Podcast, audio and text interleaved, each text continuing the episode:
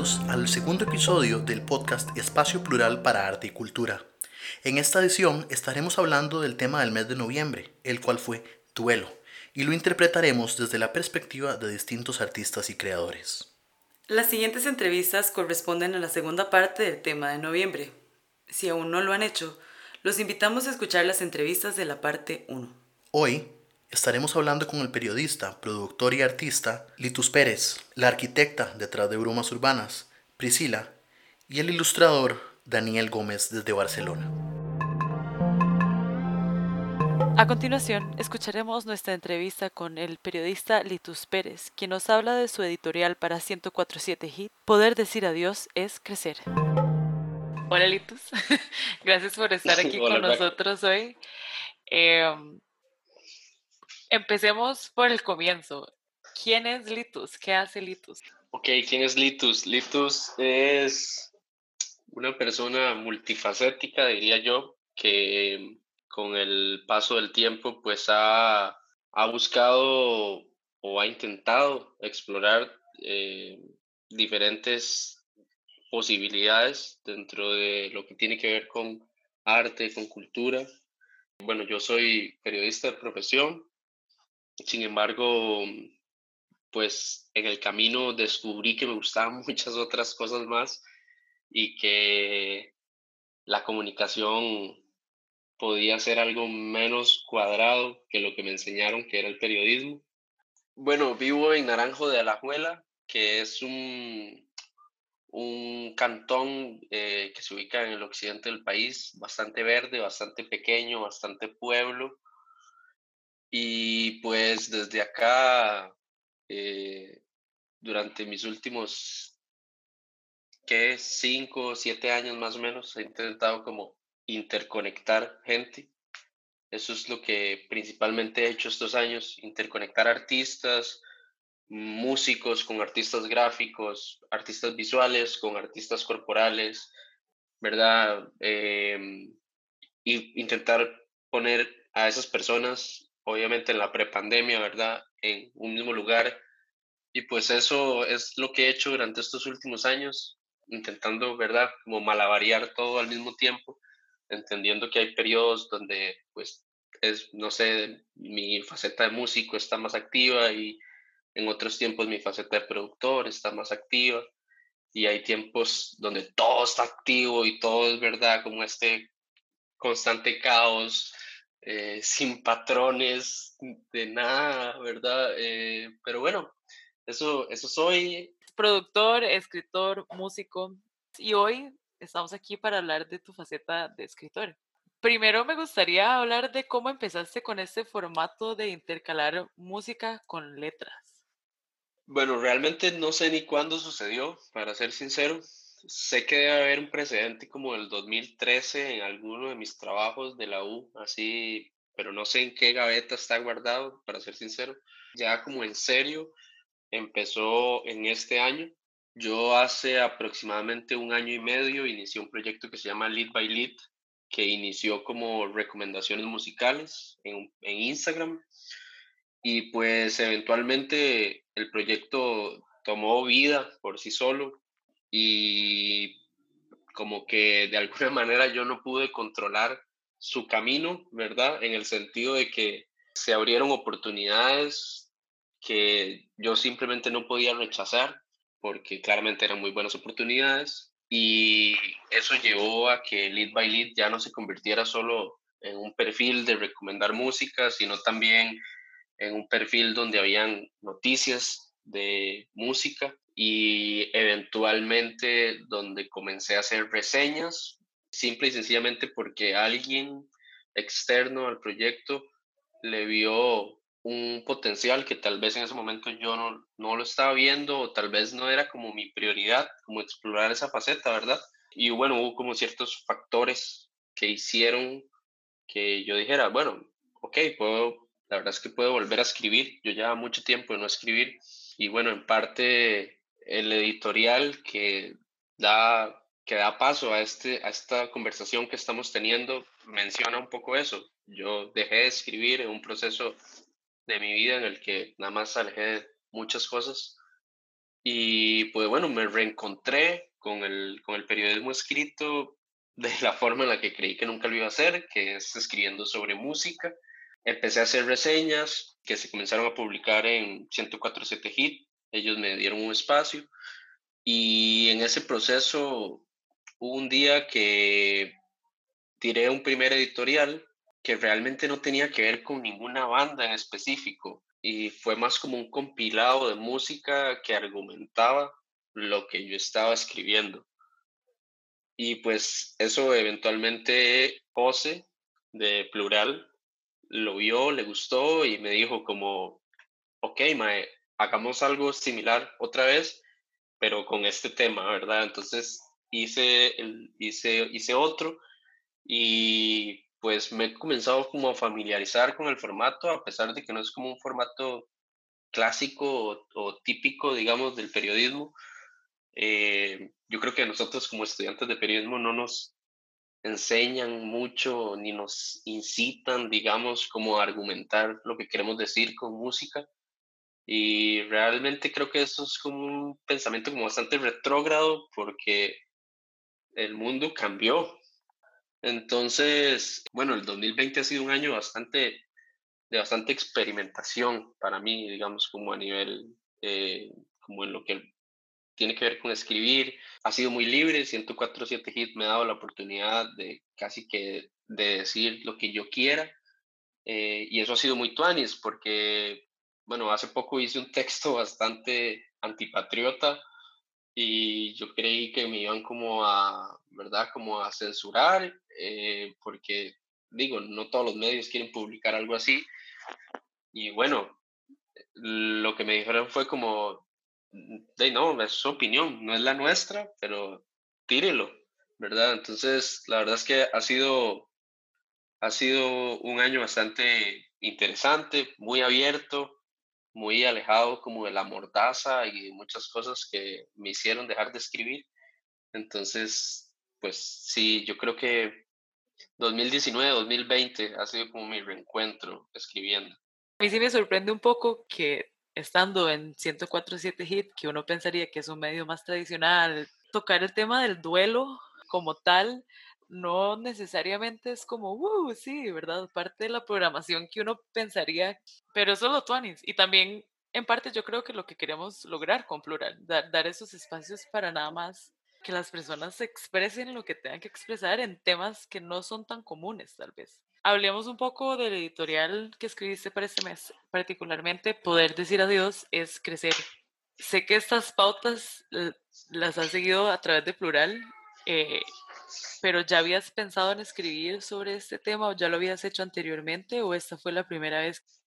Yo ya había escrito algunas cosas de forma muy informal, independientemente de lo que se publica o no. Yo creo que un periodista no puede ser periodista si no escribe y no lee, independientemente si vos publicás. Yo pues creo que nunca he dejado de escribir en realidad, a pesar de que sí he dejado de publicar. Entonces, tengo muchos textos guardados que tal vez algún día vean la luz, guardados en notas de celular, guardados en libretas, guardados hasta en detrás de hojas de documentos de trabajo, ¿verdad? Como, no sé, escribir es algo que nada más, no sé, de pronto llega como ese momento y hay algo que uno quiere sacar y lo escribe.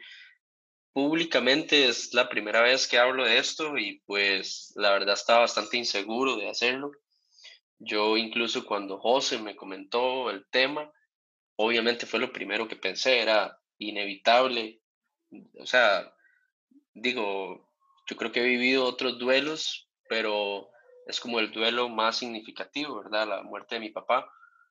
Y creo que yo no quería enfrentarme a eso, digamos. Creo que sabía lo que iba a sentir, sabía que no... Es curioso porque no fue como difícil escribir eso, ¿verdad? Fue como, duré un par de días escribiendo eso, ese editorial y normalmente a veces puedo durar una semana escribiendo un editorial.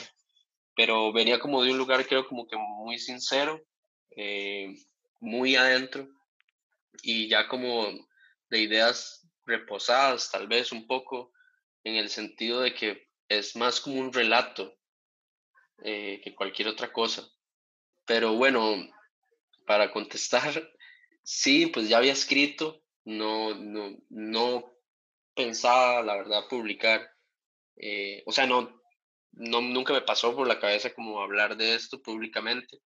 Y curiosamente es la segunda vez que hago algo para plural y que es como una curita, ¿sabe? Como, como, o sea, hoy lo volví a leer y, y me di cuenta que no puedo leer eso sin llorar, digamos. Antes lo leí y fue como, fuck, man, ¿cómo escribí esta vara? Y bueno, ahí tengo un correo sin revisar, pero antes me llegó un mensaje de Diego Frutos, que él es el que me revisa los textos, y me dijo como, mae, avíseme cuándo quiere que saquemos esto, me, o sea, lo leí por encima, no leí todo el correo, ¿verdad? Pero también ver a él como diciéndome, como, mae, esta hora me, me tocó una fibra sensible adentro de mí, y yo creo que al final de cuentas ese es el punto del texto, no tiene que ver si, o sea, es decir, el texto tiene que ver sobre el duelo, nada más. No tiene que ver si, si alguien perdió a su papá o a su mamá o a su tía. Yo creo que cualquier persona que haya vivido algo similar, cuando lo lea, va a poder sentir eso, entendiendo que obviamente no todos vivimos y sentimos los duelos de la misma manera. Creo que hay un sentido como de empatía, ¿sabes? Como no sé, si usted está pasando un duelo, hay como etapas básicas de ese duelo y no, nunca son lineales. O sea, se supone que hay un orden, pero bullshit, esa vara no es real. Como todo mundo vive ese, ese, esa curva, digamos, de aprendizaje del duelo de una forma distinta. Em, y pues bueno, siento que saqué una vara que llevaba como adentro y como que en algún punto de mi vida creo que al menos, bueno, mi papá murió en, en enero del año pasado, es bastante reciente y siento que en algún momento yo dije como, sí, yo quiero escribir de esto y creo que no tuve como el valor para hacerlo. O sea, creo que no me quise enfrentar a ese, a lo que significaba escribir eso. Y bueno, hubo como algo que me hizo pues esta vez hablarlo y me siento como, siento que fue como tomarse un muy buen té de cúrcuma con jengibre teniendo tos. Exactamente lo que uno necesitaba. Ajá, ajá, ajá. Pues definitivamente puedo decirte que habiendo experimentado algo muy similar y también llevándolo de la, mano de la música, se, se, volvió una experiencia muy personal leer la nota y también a la hora de escuchar la música a la par de lo que uno está leyendo es como que te abraza un poco, la verdad. Y también me pareció interesante porque con otra de las entrevistadas en el podcast hablamos de un proceso de duelo un poco más cercano a esa pérdida, pero vos lo estás sí, es muy reciente, pero ya, o sea, ya hay como un proceso diferente que ha pasado en vos y que se refleja también. Y me encanta cómo cerrás el, editorial, que no lo voy a decir por si alguien no lo ha leído, eh, pero me parece muy real. Es más, alguien vayan a leerlo porque el cierre es como muy, muy, muy bonito, muy bonito, la verdad. Lo aprecié un montón. La verdad es que no sabía cómo cerrar, para ser sincero, y como que cuando, ocupaba cerrar y nada más como que me pregunté a mí mismo como, ¿qué me ha dejado toda esta vara, verdad? Es como, y no sé, como que quise recurrir como a la parte más humana, la parte más natural de, de lo que es, de, de lo que sigue pasando un año después o de lo que va a pasar cinco años después es, algo que no va a dejar de pasar, ¿sabes? Por, e, por, eso cerré con eso, porque es como, es lo que todavía pasa y es lo que tal vez nunca va a dejar de pasar. Pero es como, saber utilizar eso a nuestro favor, de pronto puede hacer que, no sé, siento que es parte de aprender a vivir con eso y entender que, de, usted lo dijo antes, ¿verdad? Es como, de alguna forma eso nos hace más fuertes. E, hay una línea muy delgada entre ser vulnerable y ser más fuerte. Y yo creo que uno vive con un pie en cada frontera, de alguna manera. También lo mencionaba con otros artistas, que tenemos el privilegio de tener esos momentos de nada más chorrear esas emociones y que hayan personas que puedan no solo reciprocar ese sentimiento, pero compartirlo con uno. Y eso es, aunque uno no sepa por lo que uno está pasando, pero es una energía que uno comparte y eso es muy tuanis. Sí, es, es un privilegio totalmente. Bueno, Litus, realmente muchísimas gracias por acompañarnos el día de hoy y por prestarnos sus palabras. Que vamos a seguir escribiendo. Ojalá que, ojalá que vengan muchos más.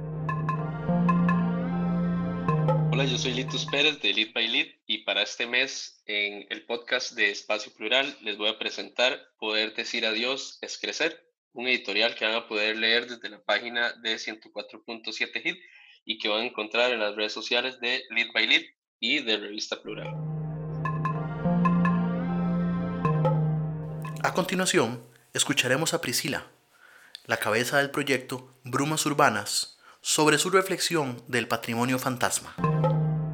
Sos arquitecta, estás diseñando también eh, paisajes urbanos de forma ilustrada, pero lo que el hilo, el hilo conductor que hay aquí es este, eh, como también refleja el texto, esa, esa preservación, ¿verdad?, de, de, un patrimonio eh, físico y espacial, ¿verdad?, de nuestra cultura, que, que no, ¿verdad?, la, la, a veces la música es intangible o hay elementos totalmente no físicos de, de nuestra relación país-cultura.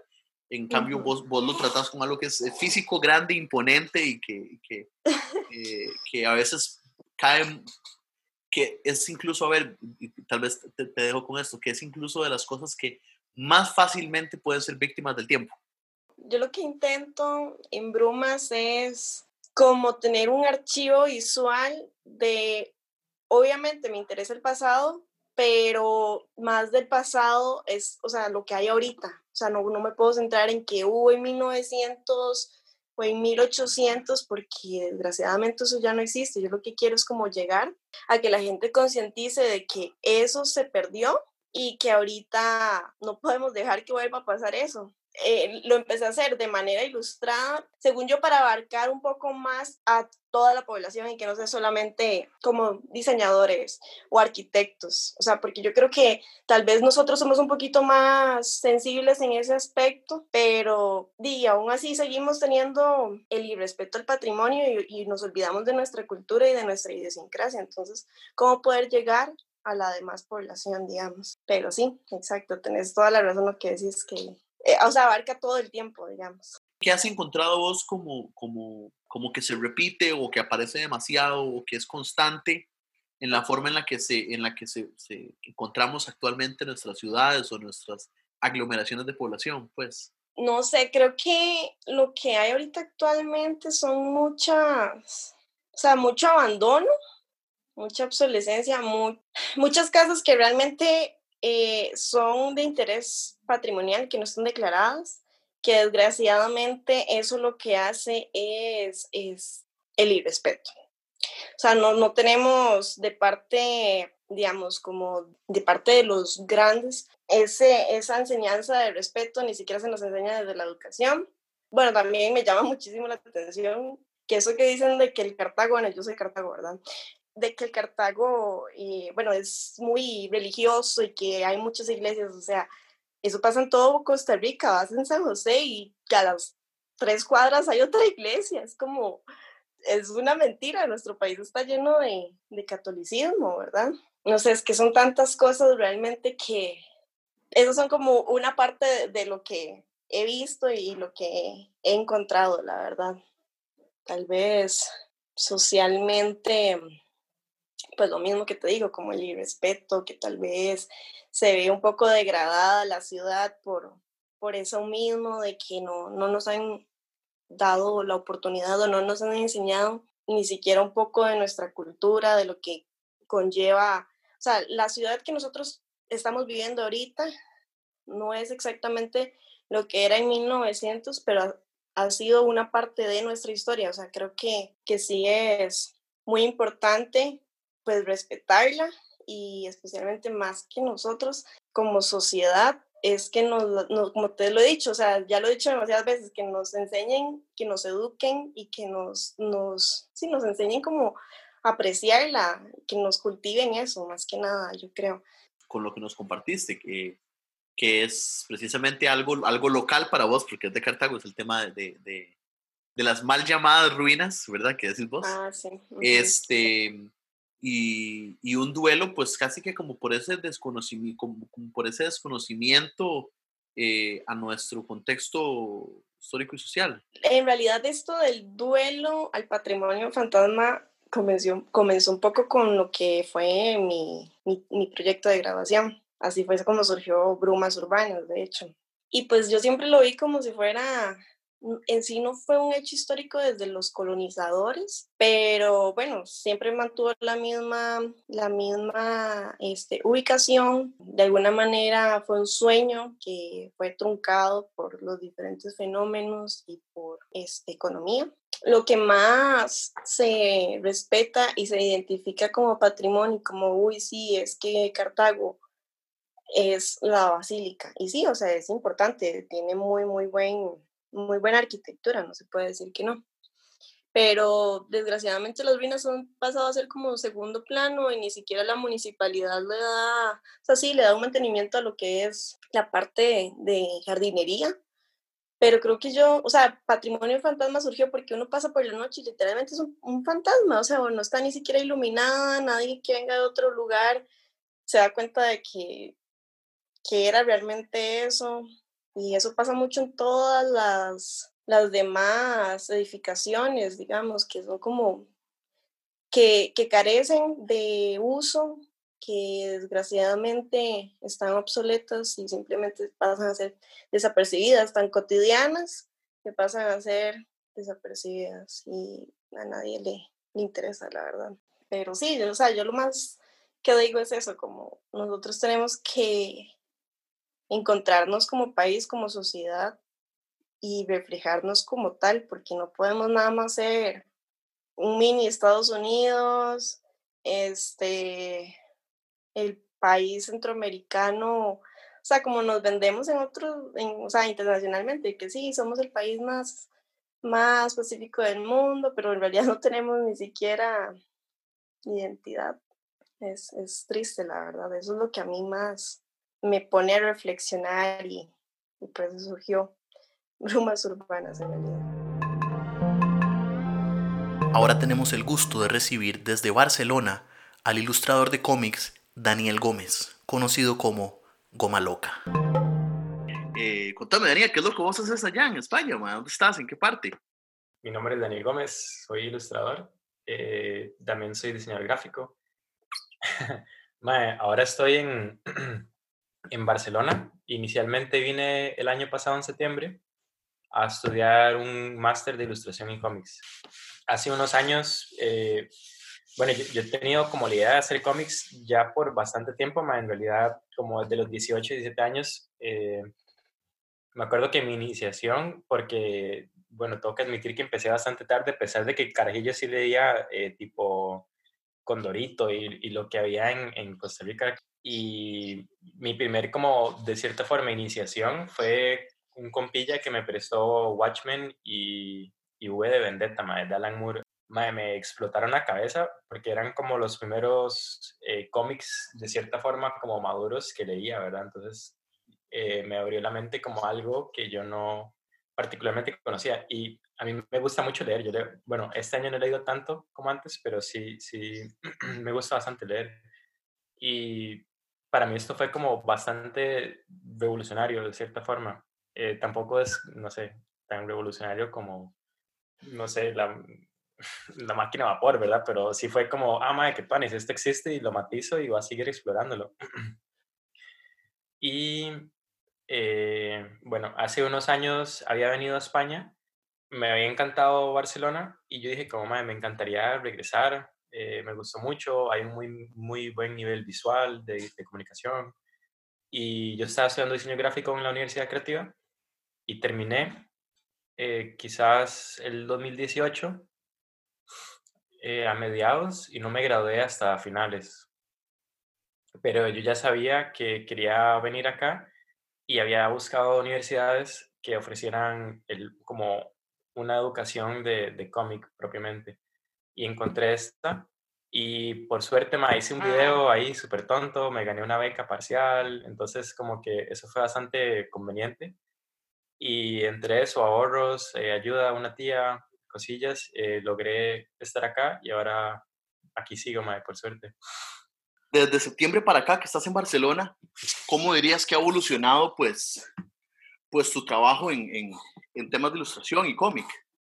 Mae, yo creo que bastante bien en general, porque eh, creo que aquí como una exposición muy grande a, a, la ilustración. Digamos, empezando por el hecho de que cuando yo llegué, tal vez como en octubre, hay un evento que hacen, eh, que organiza, por así decirlo, la municipalidad, que se llama Barcelona Dibuja, y montan toldos por todos lados y hacen eventos y son personas dando talleres de ilustración, tanto a niños, adultos, gente muy buena. Y es un evento que se mueve, que la gente se acerca, la gente se mueve y va. Y, man, eso me, me pareció como bastante sorprendente, como que ya hasta el, mismo gobierno promueva la actividad, ¿verdad? Y también, eh, mucha de la comunicación de la, de, la municipalidad también la hacen eh, a través de freelance de ilustración, entonces es muy es como que de repente uno va caminando por la calle y hay un mupi que dice, únase a la fiesta, no sé, por así decirlo, como están anunciando eh, Navidad, por así decirlo, y es una ilustración de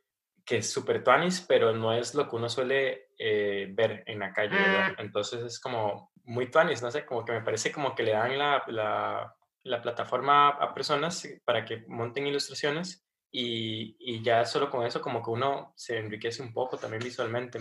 También el, la, el, la, maestría que estaba llevando era como bastante, me, me, exigía bastante. Eso fue algo que me gustó mucho porque no sé, como que la educación, en esta educación que recibí, no sé si es algo que ellos perciben, que la educación de ahora tiene que ser como más dinámica, entonces yo me acuerdo que entré lunes y teníamos una clase de cómic, martes teníamos una clase de lettering, jueves una clase de collage.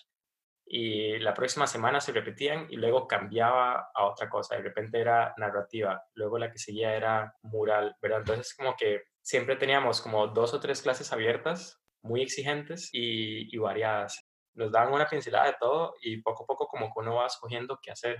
Y sí, como que eran como proyectos muy grandes, y eh, de nuevo esto, como tengo que cumplir de la mejor forma que quiero, pero también era como no hay un cliente que me esté diciendo cuál es la estética que tengo que seguir. Entonces yo dije como, wow, aquí no hay un director de arte que me diga que está fuera de marca y tal, esto soy yo decidiendo cómo solucionar mejor esto que me están pidiendo y no hay un incorrecto ni correcto porque la idea es que yo me desate, ¿verdad?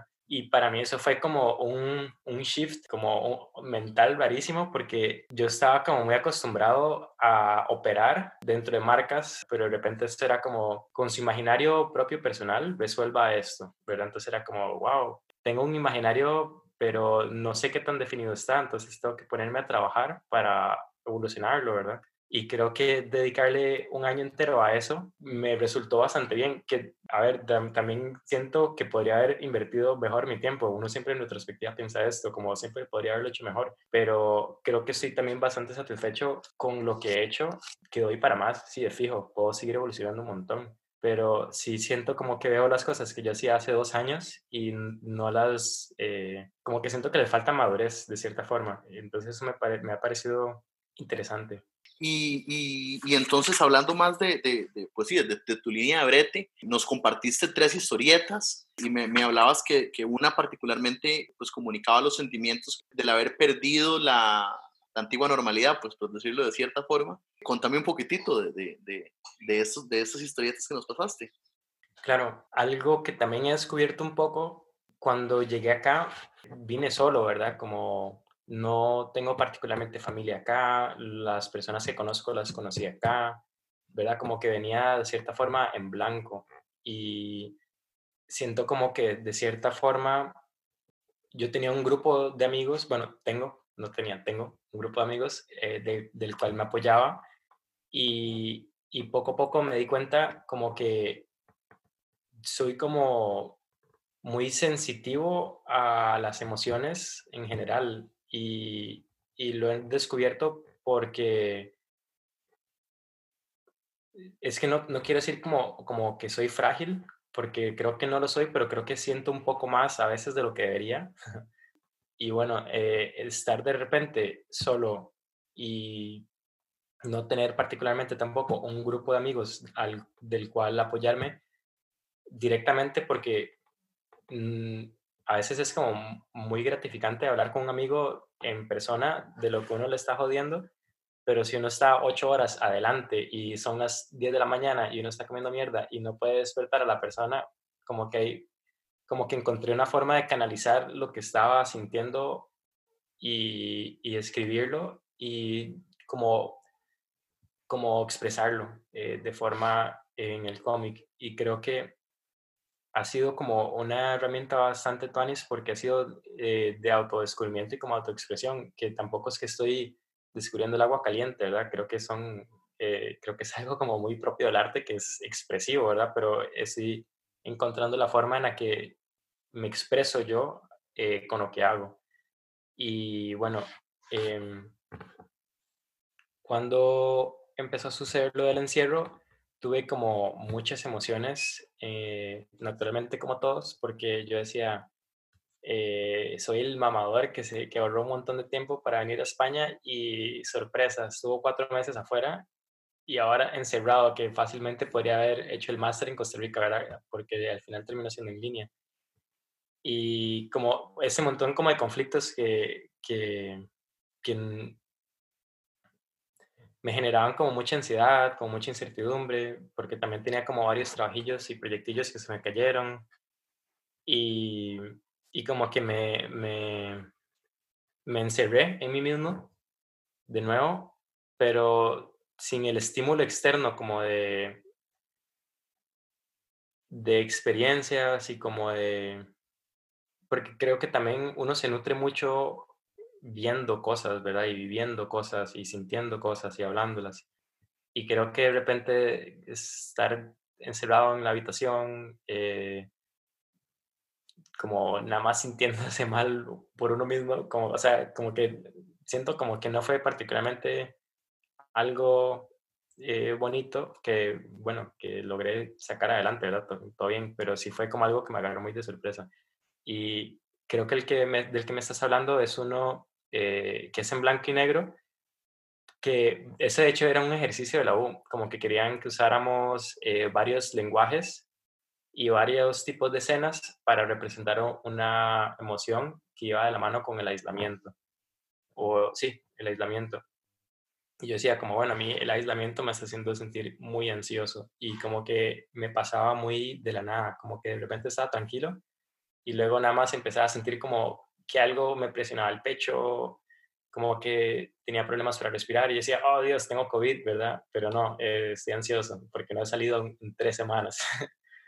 Entonces, eh, eh, lo que terminé ilustrando era como un personaje caminando, de repente su sombra, porque es como este pensamiento negativo que de repente sale de la nada, porque, eh, bueno, sí, y, y, te pica, ¿verdad? Como con veneno, y lo agarra uno y lo deja uno ahí tirado con el pensamiento como un laberinto, y uno dice, como, ¿y ahora cómo salgo de este pensamiento, ¿verdad? y más o menos iba como por ahí, como, como me hacía a mí un poco sentir el primer confinamiento. Por último, así un par de cosas nada más, eh, a mi socia le encanta hacer esto y yo lo he adoptado mucho. Más, si pudieras darle, ¿verdad?, un consejo a, a esa gente que está más joven, que no ha entrado tal vez a la U, que tiene esas curiosidades por la ilustración y el cómic, este, ¿qué podrías, qué podrías aconsejarles de, de, tu experiencia? Eh, yo, yo estuve, yo estuve en, en, varias agencias de publicidad que me drenaron mucho hacia el final y como que de cierta forma me peleé mucho con la ilustración y llegó un punto en el que casi no estaba haciendo cosas, como que realmente no quería volver a abrir Photoshop, así como que yo estaba muy drenado. Me acuerdo como que entre eso y querer hacer como mi marca, sacarla adelante, vender cosillas, hablé con un amigo que es muy buen ilustrando, se llama Josué, que tiene un Instagram que se llama Josu Josu, y él me dijo como, si no tiene tiempo como ponerse a ilustrar, como trate de hacer algo que pueda sacar en una hora, ¿verdad? Así. Y creo que fue como de los mayores consejos que podría haber tenido porque de cierta forma yo decía como quiero empezar a ilustrar algo, pero me va a tomar ocho horas y no tengo ocho horas. Y como que entonces sentía que iba a empezar algo que nada más nunca iba a acabar. Y esto fue como, bueno, tal vez puedo empezar a sintetizar, a, a ver qué cosas me, me funcionan, qué puedo hacer rápido, que quede bien. Y poco a poco siento como que, por lo menos creo que es lo que yo podría decir que es una aproximación a desarrollar un estilo, como qué cosas le han funcionado en el pasado que puede reproducir de forma rápida para cumplir con una meta lo más rápido y eficiente posible, ¿verdad? Y, y creo que para mí eso fue como un clic y creo que como que, uh, em, ser necio, ser necio con lo que uno le gusta, la verdad, y creo que, em, creo que es muy fácil frustrarse, y más al inicio, eh, porque naturalmente cuando uno empieza cualquier cosa, uno es bien malo en lo que sea, ¿verdad? Como eh, y creo que eso es algo a lo que la gente le tiene mucho miedo porque no es fácil ser malo en algo.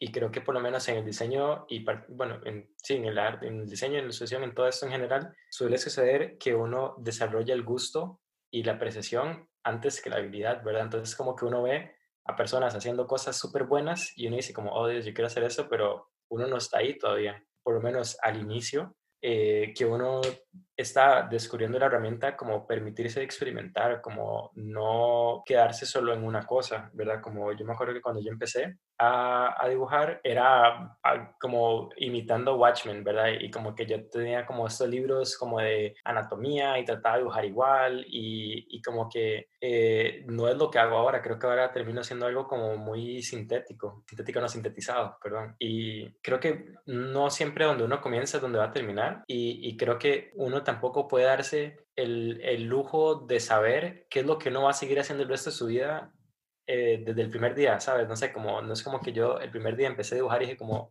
esto es lo que va a hacer el resto de mi vida, sino que eh, me refiriéndome como al estilo. Creo que uno tiene que ir probando cosas. ¿Qué pasa si de repente hago esta ilustración si fuese para una camisa punk? Eh, ¿Qué pasa si de repente es algo más eh, metal? Entonces me imaginaba la camisa negra, el texto blanco, o verdad, no sé, ¿qué pasa si de repente es algo súper azucarado y, de confites, ¿verdad? Entonces como rosado, celeste, ¿verdad? Creo que uno va probando cosas y uno va experimentando a qué reacciona la gente pero creo que no hay que limitarse, creo que hay que probar, experimentar y creo que también hay que serse como un poco honesto porque me da la sensación eh, que esto que llaman el famoso síndrome de impostor es porque uno está imitando a otras personas y uno mismo lo sabe. Y creo que uno tiene que desarrollar cierta voz interna, pero naturalmente al inicio no siempre copia, ¿verdad? Está bien, pero creo que uno no puede tampoco apropiarse los mensajes de los demás. Uno tiene que encontrar cuáles son las pasiones de uno, qué le gusta, qué le gusta escuchar, qué le gusta leer, qué le gusta consumir, ¿verdad? No sé, entonces cómo puedo incluir esto en mis cosas y hacerlo personal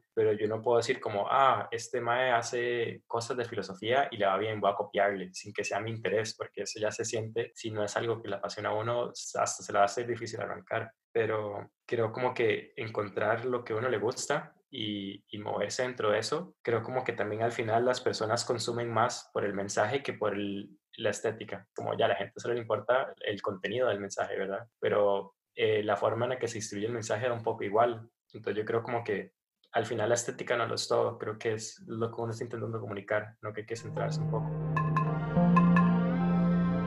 Les agradecemos mucho su apoyo en esta nueva faceta de Plural. Estamos muy emocionados de poder seguir descubriendo el mundo y la historia de diferentes creadores, diseñadores y artistas costarricenses y aquellos que radican en nuestro país. Como siempre, pueden escribirnos a nuestro correo revista plural gmail.com o en nuestro perfil para proponer nuevas colaboraciones o proyectos juntos.